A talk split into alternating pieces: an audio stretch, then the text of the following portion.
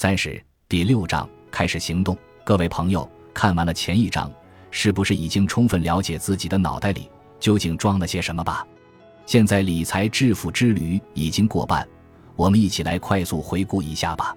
在第一章，我们了解到环境对我们的金钱观可能造成了消极影响，这些影响无论来自父母、媒体、文化还是朋友，都一直围绕在我们身边。潜移默化地影响着我们的思想和行为，然而，这些影响最终并没有为我们创造金钱和机遇，也没能让我们收获财富。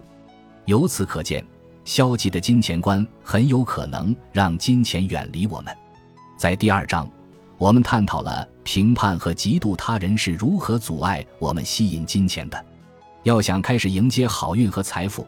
我们就不能再评判别人是怎么挣钱和花钱的。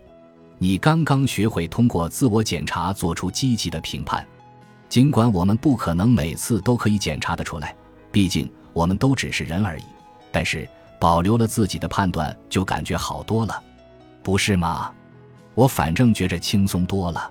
在第三章，我们真正弄清楚了自己想要什么，并且第一次大声地说出了自己想要什么。说出或写下自己的需求，可以诱导大脑从潜意识层面帮助自己去实现它，因为潜意识绝对会接受自己提出的需求。你现在应该清楚自己想成为什么，想做什么，想拥有什么，而且你要把这些事情想象成自己生活的一部分。在第四章，我向你展示仅凭语言，我们就可以改变自己的思维方式，创建新的神经通路。只要我们改变语言。避免所有和朋友或者和自己的消极谈话，我们就可以远离匮乏心态。最近你关于金钱的谈话怎么样了？有没有带住自己说出某个消极词语，然后改口换成另一个更积极的词语？在第五章，我们知道了确认偏误怎样阻碍我们奔向更富足的生活。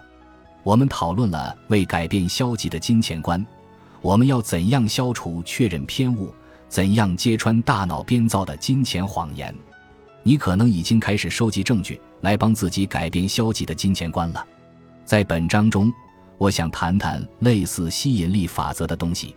视觉想象常常和吸引力法则联系在一起，因为视觉想象可以从思想层面把你反射到你想吸引的东西上去。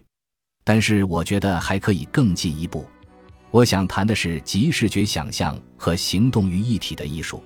我相信，如果将两者完美的组合在一起，它们将成为吸引金钱的秘密武器。